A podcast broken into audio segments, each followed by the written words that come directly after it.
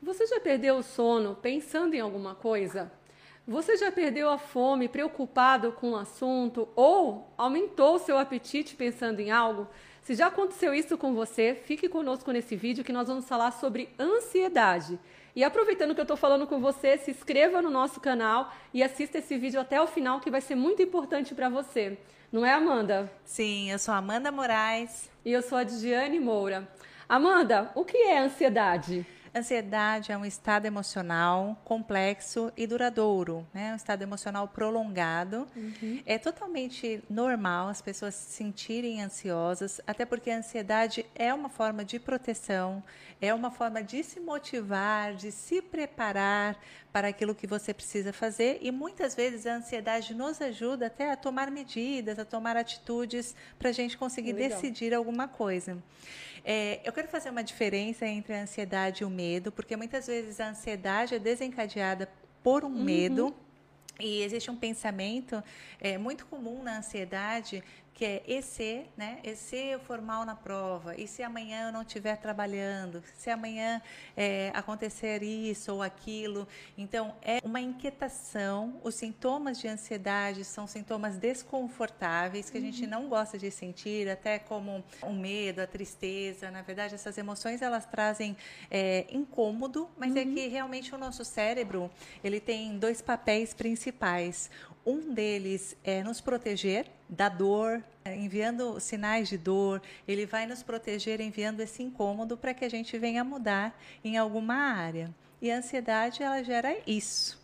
Então, é, e um outro papel do nosso cérebro é guardar energia, reter energia, uhum. privar né, a gente, na verdade, de gastar energia à toa. Uhum. Então, é interessante a gente trazer isso porque dessa forma nós conseguimos viver melhor. Legal. Agora, deixa eu te explicar uhum. também o que é a ansiedade do ponto de vista clínico, que é a ansiedade que traz sintomas exagerados, preocupação excessiva, traz sintomas físicos também, como tontura, cansaço. Em relação à ansiedade, no grego significa sufocamento.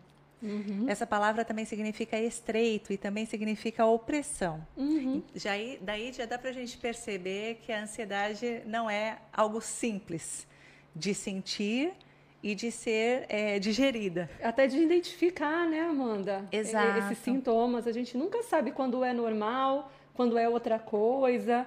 Você consegue colocar aqui para gente quais são os principais sintomas da ansiedade quando ela já é uma doença e quando ela é uma ansiedade natural, para a gente conseguir identificar? Sim, a primeira coisa é o prejuízo no dia a dia da pessoa. Então, precisa estar, tá, sim, trazendo prejuízo nas atividades do dia a dia. A intensidade dos sintomas são muito intensos. São sintomas do grau, que a gente chama sem sintomas, sintomas uhum. leves, sintomas moderados, sintomas graves. São sintomas que incomodam a pessoa não para que ela haja, mas na verdade existe uma resposta aí de estresse prolongado, né, que é o estresse crônico. Uhum. Eu até vou falar disso daqui a pouco quando a gente fala sobre o estresse crônico, o que está acontecendo no nosso cérebro que é muito parecido o caminho do, na verdade é o mesmo caminho do circuito da ansiedade uhum. e do estresse. Uhum. O estresse é, vocês não precisam estar tá aqui é, prestando atenção nesses termos técnicos, mas eu preciso explicar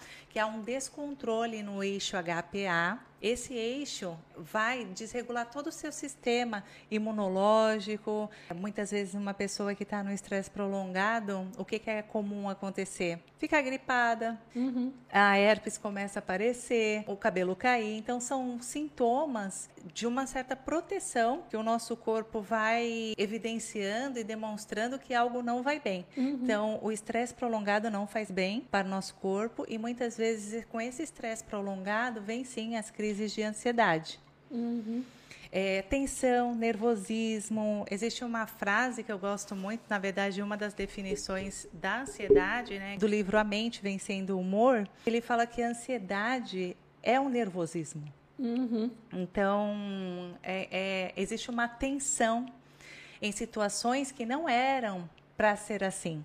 Uhum. Onde, por exemplo, você está lá sentada na sua casa, no seu sofá, e de repente você está assistindo televisão, de repente seu coração começa a disparar, é, você começa a perceber sudorese uhum. nas mãos, há uma descarga grande de energia naquele momento, onde a maior parte das pessoas não encarariam essa situação com preocupação, porque você está assistindo TV na sua casa. Mas o excesso de preocupação, o excesso de ansiedade, esse é um dos sinais, uhum. né? Você começa a ter descargas de tensão. O interessante é que o pessoal, quando começa a sentir isso, quando fica somático né, no corpo, eles procuram os hospitais, né? Muitos pacientes chegam num consultório falando: Olha, eu pensei que eu estava tendo um ataque cardíaco. Uhum. Eu fui no uhum. hospital, fiz vários exames, viu? E não é nada. Uhum. É alguma coisa sim, não é cardíaco, mas é alguma coisa. Nos últimos dois anos, eu encaminhei muitos pacientes para psiquiatria, né? Para acompanhar, para acompanhamento, para medicar, coisa que antes não era tão recorrente, especialmente com as crianças. Então, é, fala um pouco do cenário da ansiedade no nosso país, Amanda. Como que isso tá? Eu vi que cresceu muito, pelo menos na minha experiência lá clínica. Sim. E me fala um pouco sobre isso. É uma excelente pergunta, até porque o Brasil é o número um do ranking mundial dos sintomas de ansiedade, não só de sintomas, mas de transtornos de ansiedade. Tudo bem que o Brasil é um país grande, mas é, esses dados são dados de 2019 da Organização Mundial de Saúde. E houve uma pesquisa há pouco tempo, em 2020, na Universidade Federal do Rio Grande do Sul, onde os pesquisadores analisaram 1996 adultos maiores que 18 anos, uhum. claro, e eles observaram que esses adultos que já tinham sintomas de ansiedade aumentaram em 80% os sintomas com a pandemia. Detalhe, uhum. com a pandemia. Então, nesses últimos anos, existe um aumento ainda, acredito que ainda está aumentando. É, e também não só, né, os sintomas de depressão também estão muito relacionados uhum. com os sintomas Existe de ansiedade. muita comorbidade, né? As duas coisas, né? É bem comum também aparecer no consultório, né? Exatamente. Tanto é que em relação a uma ansiedade prolongada, a gente fala assim que no uhum. consultório a gente gosta daqueles pacientes, né, que estão chegando com pouco tempo de sintomas. É diferente uhum. do que você tratar. Para a gente é um desafio grande tratar pacientes que já estão com 30 anos, é, porque o cérebro deles estão muito bons, aprenderam a regular as suas emoções de determinada forma. Então, uhum. Então, seja lá com álcool, seja com remédios, né, onde as pessoas Sim. hoje em dia estão ingerindo muitos remédios sem receita médica e acham que estão aliviando apenas os sintomas, mas não é assim Usa que a receita funciona. do amigo, do parente. Do né? parente, ou então uma outra forma também de compensar a ansiedade muito comum que a gente vê é na alimentação, principalmente em alimentos ricos em gordura, açúcar, que proporcionam um prazer uhum. elevado no nosso cérebro. E aí o que, que eu quero dizer para vocês é por que, que a ansiedade está tão relacionada com a depressão. Tem um estado que se chama anedonia que é quando a pessoa está muito ansiosa e está numa ansiedade já que se prolonga, é muito comum ela perder o prazer. Uhum. E aí, entrar nesse estado de anedonia, que é a perda de prazer, é muito fácil a pessoa deprimir dali. Então, precisamos ter atenção, tanto é que nesse mesmo estudo aumentou em 68% também com a pandemia os sintomas de depressão. Amanda, você já falou um, um, pouco da parte fisiológica, que é a questão do HPA, de como que funciona no cérebro. Conta um pouquinho pra gente como que funciona a parte psicológica da ansiedade. Como que ela se manifesta, como que acontece tudo. No lado psicológico, que é o lado que mais nos interessa aqui, através dos transtornos, dos transtornos de ansiedade, que são vários. Existem vários transtornos de ansiedade. Muitas pessoas têm essa mesma dúvida, é, pensando que a ansiedade só tem um transtorno, ou, ou pensando também em extinguir completamente a ansiedade da vida. Então, eu quero dizer aqui que não existe isso, que o normal, o natural, o benéfico para a saúde é você aprender a conviver com a ansiedade, assim como com qualquer outro, outra Legal. emoção. É, eu quero falar um pouquinho dos transtornos, porque ele perguntou quais são os transtornos. Existem vários, né? O mais conhecido, Sim. acho que é transtorno de ansiedade generalizada, generalizada, mas tem o transtorno de pânico, o transtorno de estresse pós-traumático, ansiedade social as fobias específicas uhum. e o toque que saiu antes era fazia parte no DSM-4 dos transtornos de ansiedade passou para uh, no DSM-5 para um outro tipo de transtorno, mas existe uma ligação Direta. muito próxima entre o toque e a ansiedade também. Eu costumo dizer no consultório que é como se fosse um pano de fundo a ansiedade e aqui são os transtornos. Sim. E cada transtorno tem os seus sintomas. E os sintomas, trabalhando com a terapia cognitivo-comportamental, uhum. que não é a única abordagem uhum. da psicologia, existem. Eu, eu também quero fazer aqui um parênteses em relação a isso, que nós estudamos psicologia há cinco anos e no último ano nós escolhemos qual é a abordagem que nós vamos trabalhar. Então, existem vários tipos de abordagens. Eu escolhi a abordagem terapia cognitiva comportamental e a Diane escolheu a abordagem sistêmica. É a visão que nós vamos trabalhar com o paciente, são as técnicas que nós aplicamos no consultório que são diferentes. Mas na verdade, o mais importante de tudo isso é o paciente. É o cliente, é o paciente, é, na verdade, a relação terapêutica. Mas, voltando para isso, como que a terapia cognitivo-comportamental trabalha, uhum. como que eu trabalho no consultório. É interessante, primeiro, a gente fazer uma avaliação para observar qual é a natureza da ansiedade do paciente, saber quais são os sintomas, fazer muitas perguntas, uhum. o que, que a pessoa está sentindo, faz quanto tempo, quero um histórico em primeiro lugar, sobre a ansiedade. Porque às vezes também a queixa, hoje em dia eu vejo muito isso, não sei se você acompanha dessa forma também no consultório, muitas pessoas que colocam a ansiedade como vilã para tudo, né? Então, a culpa é da minha ansiedade a culpa não é mais minha, né? Não, não, sou eu mais que mando. É a ansiedade que está em mim, que está me atrapalhando e que se apoderou de tudo aquilo que eu faço, né? É verdade. E que me perturba e tudo. Mas assim, não é assim que funciona, né? Na verdade, nós avaliamos, sim, em primeiro lugar, e depois nós planejamos, juntamente com o paciente, uma intervenção, um tratamento onde nós vamos trabalhar principalmente os pensamentos distorcidos. É, o que, que são pensamentos distorcidos? São pensamentos que, na verdade, nós aprendemos de alguma forma, mas que trazem prejuízo para a gente, né? aumentam o sofrimento que nós temos. Então, é como se na lente a lente tivesse embaçada e nós vemos o mundo, vemos as situações de uma forma distorcida. Isso é interessante que você está colocando, porque, por exemplo, eu observo bastante nos pacientes, com, não necessariamente com a ansiedade generalizada, mas que exatamente isso, o pensamento vai gerar todo um sofrimento, né? Então, por exemplo, você colocou a questão do toque. Como o pensamento repetitivo tem uma influência direta da ansiedade, né? Então, o paciente que tinha toque no começo da pandemia, ficava pensando várias coisas distorcidas, né? Então, aquilo trazia um prejuízo tão grande e começava da onde? Da ansiedade e da forma como ele pensava tudo isso. Exatamente. O pensamento, ele pode potencializar, sim, as sensações de ansiedade e muitas vezes um pensamento muito comum em pessoas ansiosas é um pensamento catastrófico, onde você exagera, na verdade, com as lentes, né, o foco naquilo que vai ser ruim então, por exemplo, eu tenho medo de cachorro, um exemplo. Então, no começo, inicialmente é um medo, e aí o cachorro está aqui, mas está preso na coleira. Eu acho que o cachorro vai se soltar. Uhum. Eu acho que o cachorro ele vai me morder e eu acho que eu não vou aguentar, a ferida vai ser tão grande que vai me contaminar. Enfim, você, como no toque que você disse, né? Realmente é uma necessidade de, de controle onde a pessoa quer controlar os comportamentos, por exemplo, na verificação de limpeza. Então, a pessoa quer lavar as mãos várias vezes ao dia com medo de pegar o vírus, uhum. por exemplo, contrair, e uma doença. contrair uma doença. Só que esses rituais, esses comportamentos, eles vão aumentando. Por quê? Porque a pessoa aprendeu a compensar a sua emoção de medo uhum tendo aquele tipo de comportamento. Só que esse comportamento ele não vai resolver o medo da pessoa. Só que o cérebro ele vai ficando habilidoso nisso. Eu gosto muito de trabalhar com pessoas com transtorno de ansiedade, toque também, porque a pessoa vai aprendendo mais sobre ela e aprendendo a pensar de uma forma funcional.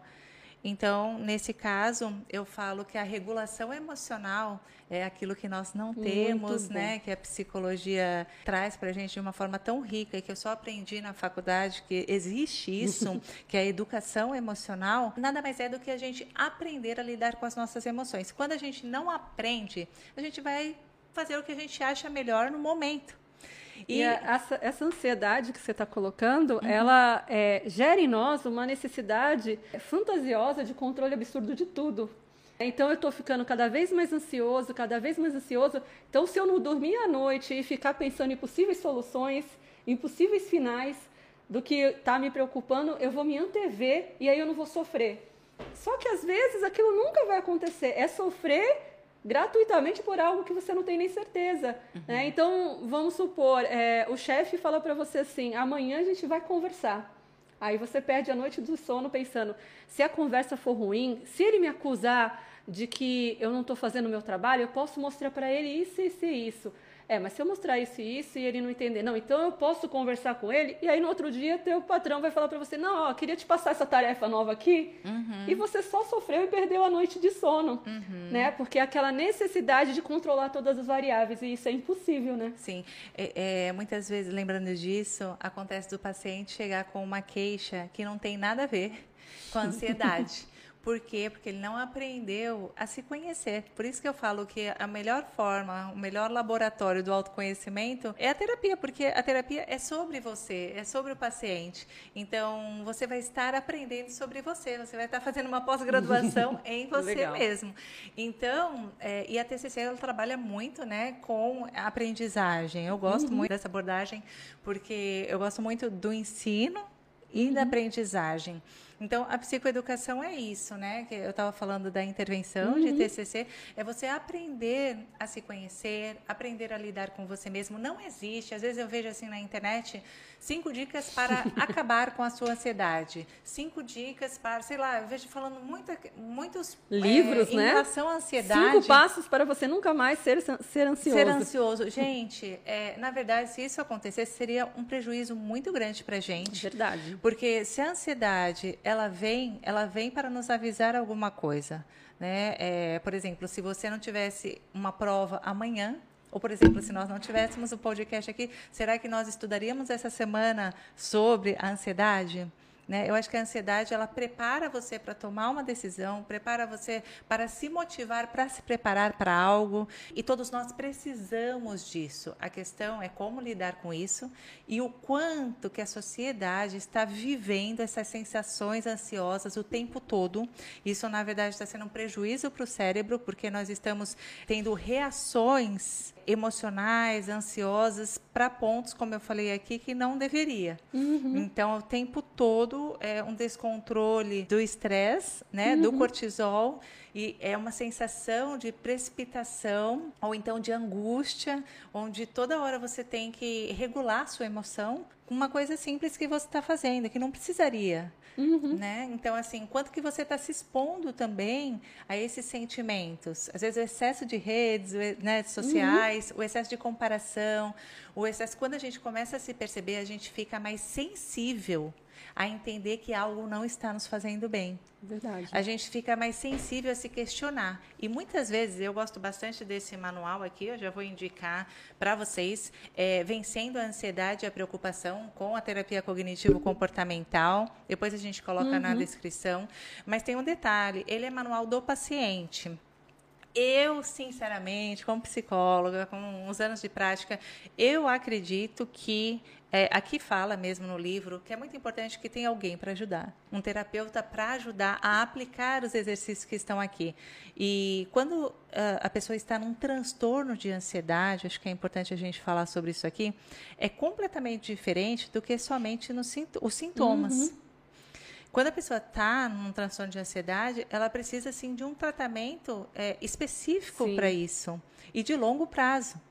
Né? Então, vale a pena, sim, é, você aprender a lidar com a ansiedade, fazer as pazes com a ansiedade e perceber que forma que você tem reagido. Muito interessante isso que você está colocando, porque é, eu já ouvi de alguns pacientes assim, Jane, eu nem sabia que eu era uma pessoa ansiosa. Isso não era o normal? E aí ela só vai procurar ajuda, como você disse lá no começo, quando ela já está há muitos anos né, nesse ciclo.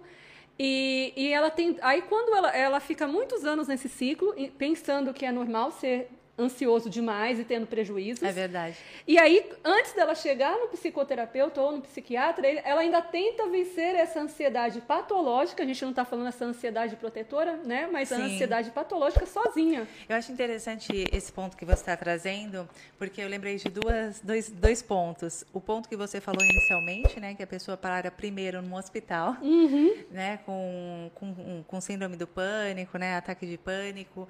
É, acha que está tendo sim um problema só fisiológico, mas aí eu quero dizer para você que existe realmente sim também um problema fisiológico uhum. acontecendo. Às vezes a pessoa pensa que a ansiedade é subjetiva e não é subjetiva. Esse descontrole no eixo HPA vai trabalhar juntamente com a amígdala, uhum. ou seja, vai te dar uma sensação de que você precisa fugir, que você Sim. precisa fazer alguma coisa naquele momento. E essa essa hipervigilância o tempo todo faz muito mal para o seu sistema imunológico, para a sua proteção. Então, o corpo está pedindo para que você pare, né? Para que você in, interfere em toda a sua vida. Esse é número um, né? Então, uhum. a, a, pessoa que não consegue perceber o que está sentindo uhum. e a pessoa que também acha que é tudo ansiedade, culpa Sim. da ansiedade. E falando sobre isso também, quando o cérebro é jovem, muitas vezes o corpo mesmo vai ajudando a pessoa a lidar com esses sintomas de ansiedade. Uhum. Então, a pessoa vai conseguindo superar, ou seja, muda de cidade, muda de trabalho, começa a se distrair, e, enfim, aqueles sintomas eles vão diminuindo, uhum. o cérebro vai arrumando uma forma de proteger a pessoa e a pessoa vai esquecendo daquilo. Mas isso quando estão nos sintomas leves, né? Pode uhum. ser que isso aconteça. Mas quando você está já sentindo essas sensações físicas, quando você está sentindo prejuízo psicológico, começa a interferir em todas as atividades que você faz, uhum. começa a trazer prejuízo para o seu dia a dia, aí precisa procurar uma ajuda profissional. Aí tem outro ponto também que eu quero explicar aqui em relação ao transtorno, uhum. que o transtorno de depressão é um transtorno de humor a pessoa precisa estar sentindo ali os sintomas umas duas semanas, praticamente. Dentro do DSM, a gente vê lá o conjunto de sintomas e. Sem motivo, né? Aparente, né? É Sim. É prolongado e sem motivação aparente. Porque às vezes também a pessoa, sei lá, tá duas semanas triste porque terminou um relacionamento ou porque perdeu um emprego, ou porque faleceu alguém, né? Então, é, é muito complexo, né? Não tem... Sim. Tem alguns critérios que a gente para para pensar, tá bom, tá duas semanas assim, tem alguma, algum motivo? Exatamente. Não, não tem nenhum motivo. E se prolongou tanto tempo, então procura ajuda. Exatamente. Só que para o transtorno de ansiedade é muito difícil diagnosticar, porque os sintomas de ansiedade têm que estar acontecendo praticamente cinco meses, seis meses, ou seja, quase metade de um ano a pessoa sentindo esse, esses sintomas de ansiedade. É, nós, psicólogos, hoje em dia, né, conseguimos, podemos, é, somos habilitados para diagnosticar, uhum. que é uma lei nova de 2019, uhum. É interessante que, imagina, você está se sentindo ansioso por cinco, seis meses para que você tenha um diagnóstico de ansiedade. Uhum. Agora, imagine uma pessoa que está com sintomas de ansiedade e já começa a tomar remédio para ansiedade, só com sintomas, sem transtorno, e começa a bagunçar todo o organismo. Uhum. E, e o, o, cérebro dela entende que isso é bom para ela. Só que, na verdade, isso vai ter problemas no futuro. E hoje em dia a gente vê isso muito comum. Às vezes as pessoas se automedicando ou então é, tendo uma compensação emocional através do uso de medicamentos. É, e não é assim dessa forma a gente tem muita dificuldade de lidar com o sofrimento, né, Amanda? A gente quer que pare logo. Isso é natural, universal. Mas nessa busca para que pare logo, às vezes a gente nem identifica de onde que veio o sofrimento. E aí é um foi problema, ótimo, né? Foi ótimo, foi ótimo você falar sobre isso, porque imagina só, se a ansiedade ou se o medo nos trouxesse uma sensação de prazer, nós não mudaríamos nada. nós não nos prepararíamos para a prova. Se é algo prazeroso, nosso cérebro entende que ele deve continuar fazendo. Uhum. Se é algo que nos incomoda, que nos dá uma sensação de, de agitação, é para que a gente tome alguma atitude.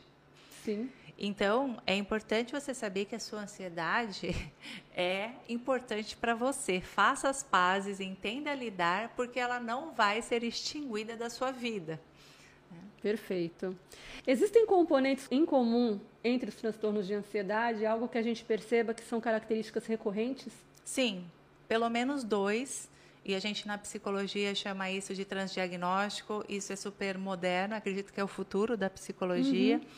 É, um deles é o pensamento exagerado, é muito comum em todos os transtornos de ansiedade.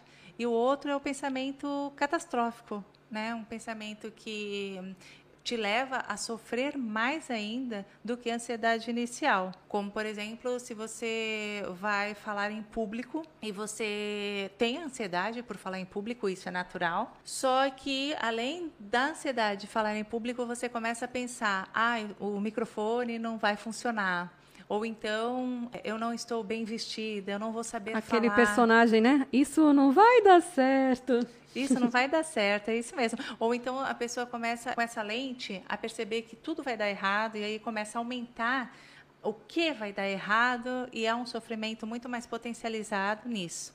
Então, o transdiagnóstico, como eu disse, é o futuro, né? Uhum. Na TCC nós temos um tratamento para cada tipo de transtorno de ansiedade.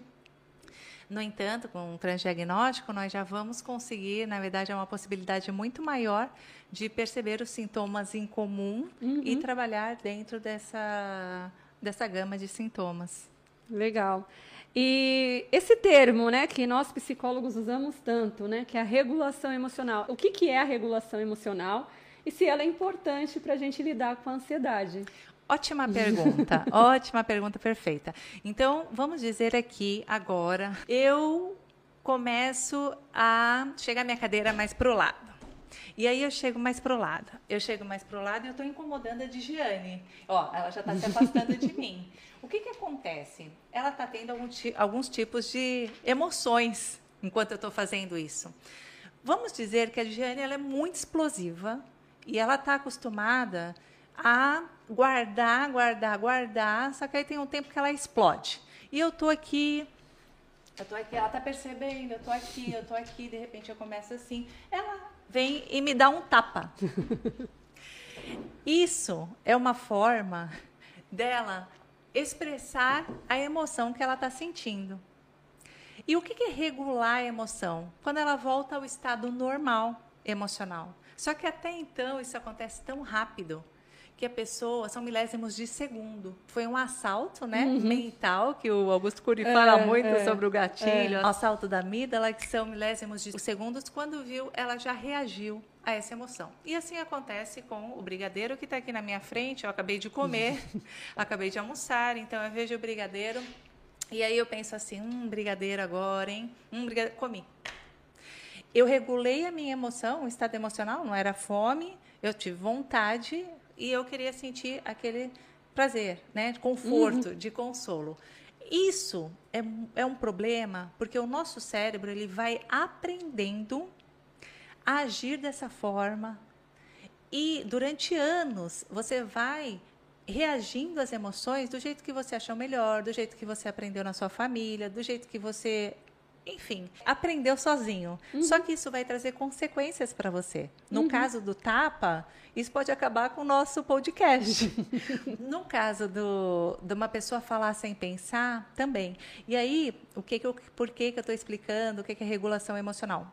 Existem estudos recentes que falam que existe é, uma desconexão dos neurônios é, pré-frontais, né, que tem a ver com o córtex pré-frontal, que é, é para quem não sabe, o córtex pré-frontal é a área do cérebro onde nós tomamos as decisões, fazemos o planejamento, trabalhamos o raciocínio. Ajuda a gente a pensar, né? Ajuda a gente a pensar, refletir, por exemplo, por que, que a gente não faz uma aberração nesse momento? Porque nós temos o, o córtex pré-frontal, uhum. né, onde nós trazemos a consciência aquilo que nós estamos fazendo e é, a função límbica, que é a função das nossas emoções. Então, há uma desconexão, às vezes, em alguns transtornos, dessas duas áreas. Sim. Ou seja, há uma impulsividade, que, ou seja, o, a função límbica agindo, e não há um controle dessa impulsividade. Muitas vezes. E, e, nós precisamos realmente, é aí que eu falo, né, quando trabalho com fome emocional, nós precisamos trazer a consciência, trazer o pré-frontal, trazer para o planejamento é, aquilo para sobrepor as nossas emoções a nossa forma de reagir. Por isso que a gente precisa aprender a regular as nossas emoções. E isso é diferente de pessoa para pessoa. No caso da explosão emocional que você teve, como que seria regular a emoção? Te ajudar a, na verdade, se expressar quando a cadeira estava aqui e já começou a te, te incomodar. Você falar assim, Amanda, chega só um pouquinho para lá, realmente está me incomodando. Ok, Agora, um tapa vai machucar muito mais e também vai te trazer é, prejuízos em uhum. relação a isso. Em relação, vamos dizer assim, ao contrário disso, uma pessoa que só vai ficar quieta quando está sendo incomodada. Quieta, quieta, quieta, quieta, quieta, e não explode, não tem uma expressão, ela fica passiva e ela está um turbilhão por dentro. Como que essa pessoa regularia a emoção? Diferente do que a pessoa que explode, uhum. né? Então, assim, é, é importante a gente... É, o tempo que a gente leva, é isso que eu quero dizer, o tempo que a gente leva para você voltar ao estado normal, a um estado de equilíbrio emocional, uhum. se eu posso dizer assim, né? E o que você faz quando você está com essas emoções à flor da pele, vai determinar a regulação emocional de que forma que você compensa as suas emoções. Porque pode ser pelo menos três, três modelos, né? O assertivo, o explosivo e o passivo. Exatamente. O e, agressivo. Né? né? E, e, pensando nesse exemplo, né? nessa parte neuro que você falou, é muito interessante porque é, é pensar, é parar, né? A gente precisa treinar o nosso cérebro a não responder imediatamente. Mesmo que né, venha aquele impulso, peraí, deixa eu pensar deixa eu refletir, será que eu preciso responder agora ou hoje? Uhum. Né? E ah, quando passa essa emoção e às vezes até algumas experiências físicas, né? Então você está agitado, tá com o coração apertado, será que é o momento de responder? É o momento de se manifestar? Será que se você respirar um pouquinho mais e refletir um pouquinho mais, não vai ser mais assertivo? Porque aí você não vai ir por esses dois caminhos, uhum. nem da passividade, nem da agressividade? Uhum. Isso é interessante, né? Esse treino que você está falando da regulação. Sim. É, é, aprender a receber a informação. A gente falou um pouco disso até é, no nosso podcast sobre inteligência emocional, né? Uhum que é aprender a esperar um pouquinho para decidir, treinar essa parte do nosso cérebro. Sim. Porque, como você bem colocou, a, o nosso cérebro ele aprende uma forma de reagir e ele fica repetindo isso por toda a vida se a gente não repensar formas diferentes, né? Exato. Ele fica bom nisso. Isso é um problema. a gente sempre tem que é, lembrar, por exemplo, em relação à comida, é, o descontar as suas emoções na comida é, vai te trazer um outro tipo de problema, que é o excesso de peso, a distorção da sua imagem, enfim, vários outros tipos de pode uhum. te trazer, né? Vários outros tipos de problemas, como um transtorno alimentar. Por isso que é, quando você percebe que está acontecendo com frequência uma compensação emocional, seja lá na cerveja para você dormir, você tem que tomar uma latinha. É, isso não é, não é benéfico para você. Daqui uhum. a pouco você fica dependente do álcool, mas tem a ver com o gatilho inicial emocional. Ou então, como já dissemos aqui, remédio, comida, uhum. ou então comportamento agressivo, ou então passivo, isso tudo a gente aprende. Verdade. E Amanda, quais são as ferramentas que podem ajudar a pessoa que sofre com ansiedade? Primeiramente, é você aprender a fazer as pazes com a ansiedade. Existe um curso muito bacana da Flávia Vaz, se eu não me engano, é 20 reais por mês que você paga e você tem informações ricas com exercícios. Eu estou fazendo propaganda porque eu gosto muito dessa psicóloga e também do curso, da maneira que ela fala sobre a ansiedade, uhum. porque ela faz refletir sobre a ansiedade. Legal.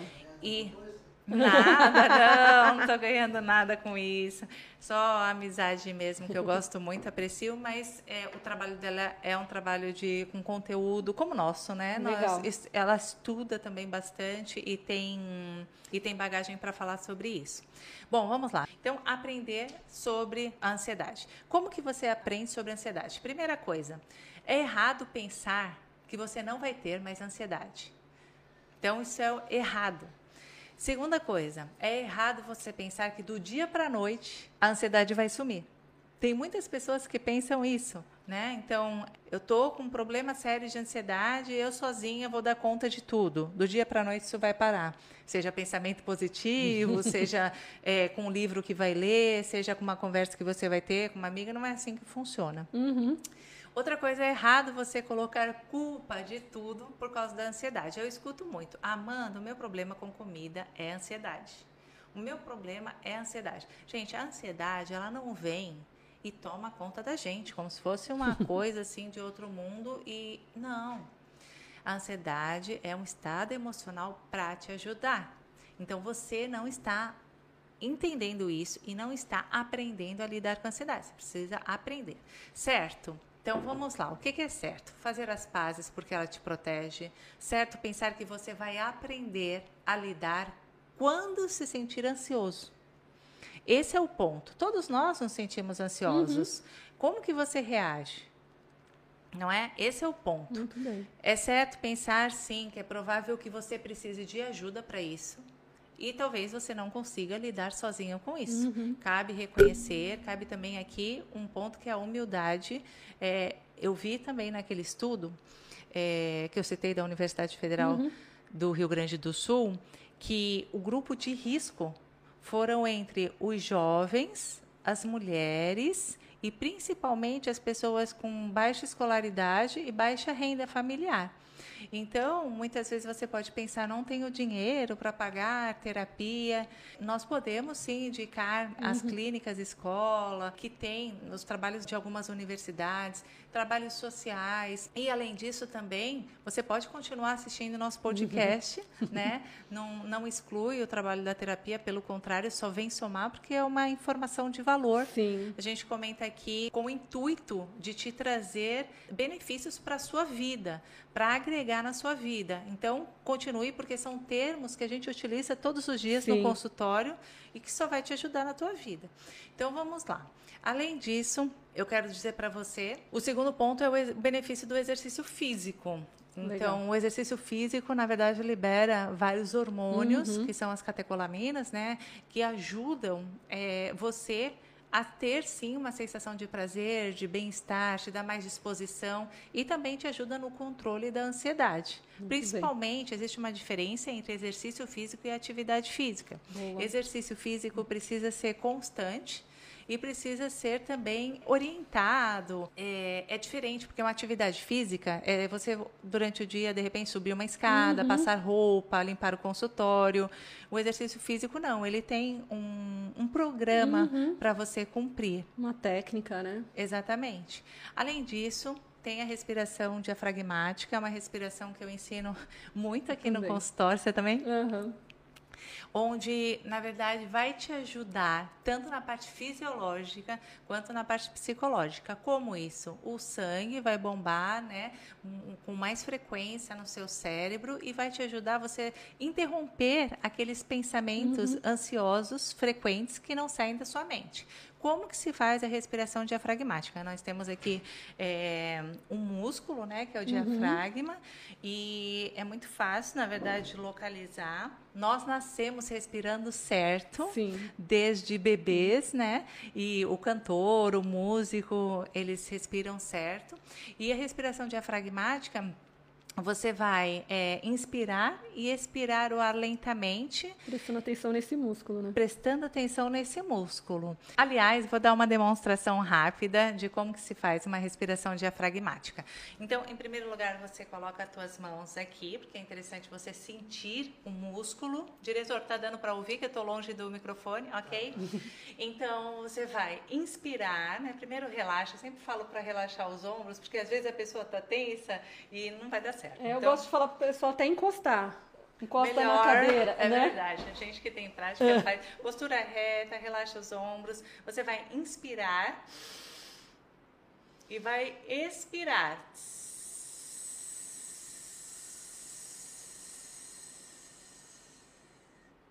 Soltando o ar até o último ar, né? De forma bem lenta. É interessante a gente prestar atenção na hora que a gente está inspirando, porque o intuito é encher o diafragma, assim como você enche uma bexiga, uhum. e não trazer o ar aqui para o pulmão. No começo é muito comum que o ar ele fique um pouco no pulmão e aqui também, mas eu quero inspirar crescendo aqui a bexiga. Então eu vou fazer de novo para você ver. Em primeiro lugar, inspire.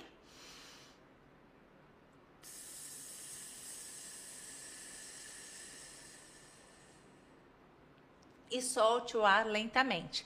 Com o tempo, você vai ver a diferença no seu músculo e você consegue fazer de primeira. Mas no começo, é o exercício, gente. Assim como o, você vai treinar qualquer tipo de músculo, por exemplo, o bíceps, você, é, o seu músculo você não consegue sentir porque ele não está treinado. Depois, com o tempo, você começa a perceber que ele vai ficando mais forte. Assim mesmo vai acontecer uhum. com a respiração diafragmática. Eu amo essa técnica, não sei e é você. É impressionante como os pacientes narram melhora, né? É muito legal. Muito você explica para o paciente como fazer e aí um, uma sessão depois, nossa, eu passei mal, fiz e, e funcionou, viu? Parece que a, a, sensação ruim passou mais rápido. É impressionante, né? Eu, eu lembrei até agora que você comentou isso de uma paciente uhum. é, que estava tentando tirar a carta, mas ela já tinha reprovado várias vezes no exame, no, auto, uhum. no ato do exame. Uhum. Ela ficava muito nervosa, dava branco. Então, eu fui explicando para ela no consultório como que ela fazia a respiração diafragmática uhum. e ela Legal. voltou para outra sessão falando assim, Amanda, eu acho que eu estou fazendo demais essa respiração, porque se meu chefe briga comigo, eu venho no ônibus, aí eu respiro, respiro, respiro. Legal.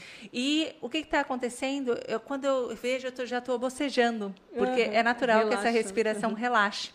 Quando você está fazendo certo, essa é a sensação de uhum. relaxamento.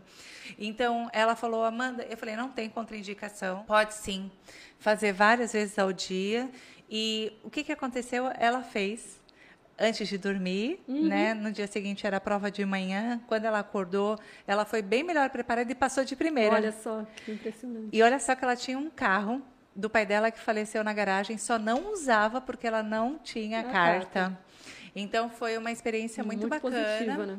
E na vida dela muito positiva, que deu força para ela utilizar essa estratégia em outras ocasiões de ansiedade também. Muito bacana, muito legal que mais, Amanda? A ferramenta uhum. número 4. Todas essas ferramentas, todos, todos vocês estão ouvindo, podem praticar sem problema algum. Claro que, por exemplo, o exercício físico, se você tiver alguém para te orientar, é bem melhor, um profissional, né? Mas é, o exercício físico pode ser sim uma caminhada durante 30 minutos uhum. no dia, enfim. Procure também um médico para você fazer um check-up antes de você começar o uhum. exercício, né? Às vezes é, enfim, o exercício é bom para tudo, principalmente para dor, para vários tipos é de problemas crônicos. Então, só que é importante uma orientação de profissional. Sim. Senão você pode até prejudicar algo que é. está mais ou menos. É verdade.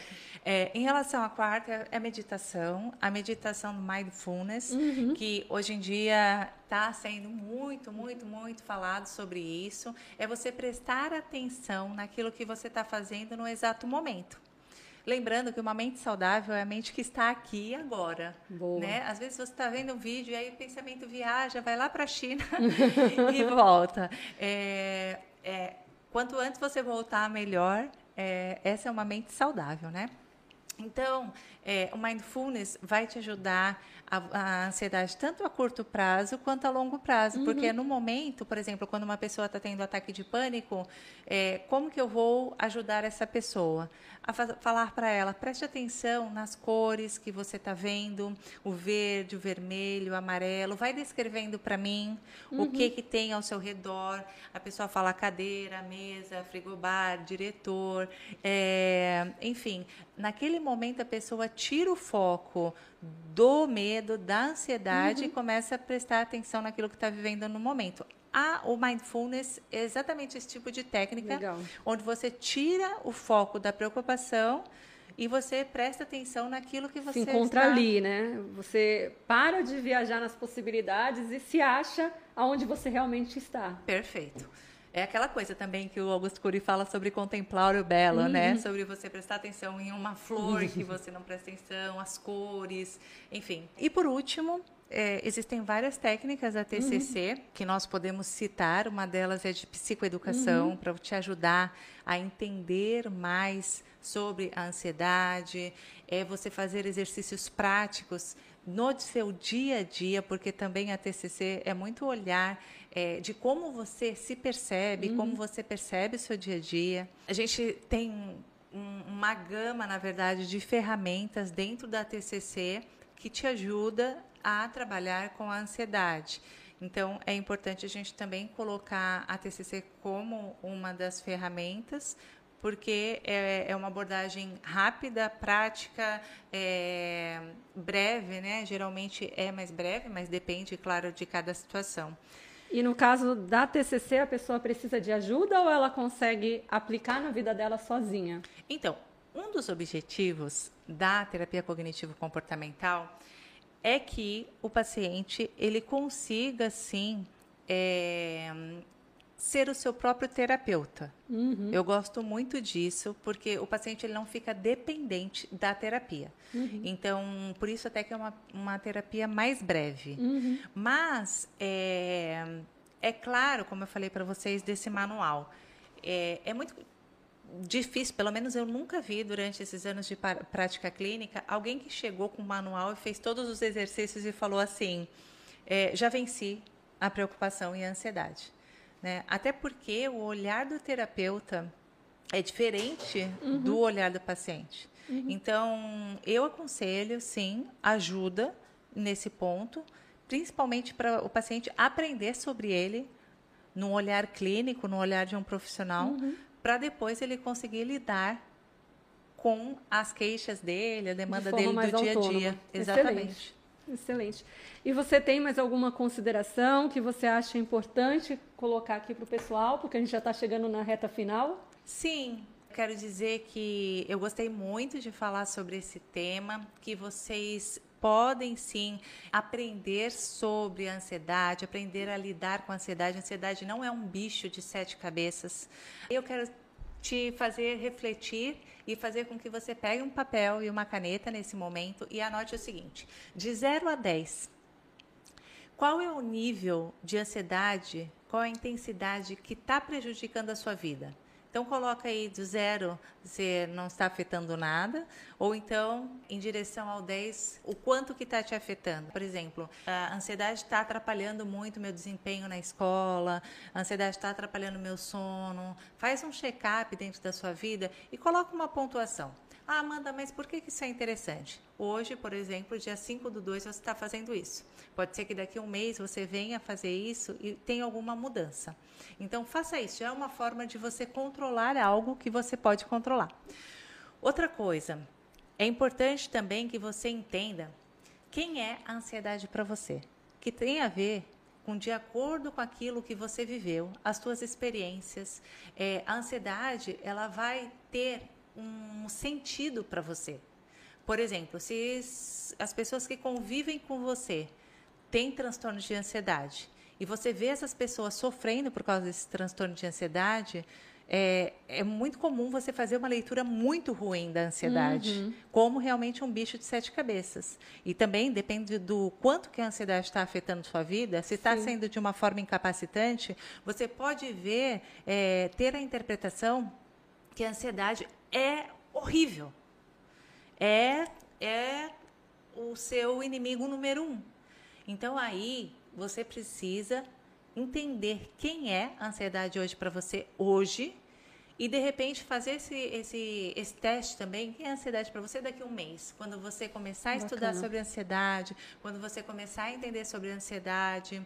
É, existem outros tipos de exercícios, mas eu quero deixar esses dois que são tão Legal. simples e tão básicos para você começar a trabalhar e a lidar melhor, fazer as pazes com a sua ansiedade. Muito bem, Amanda. Com a ansiedade, né?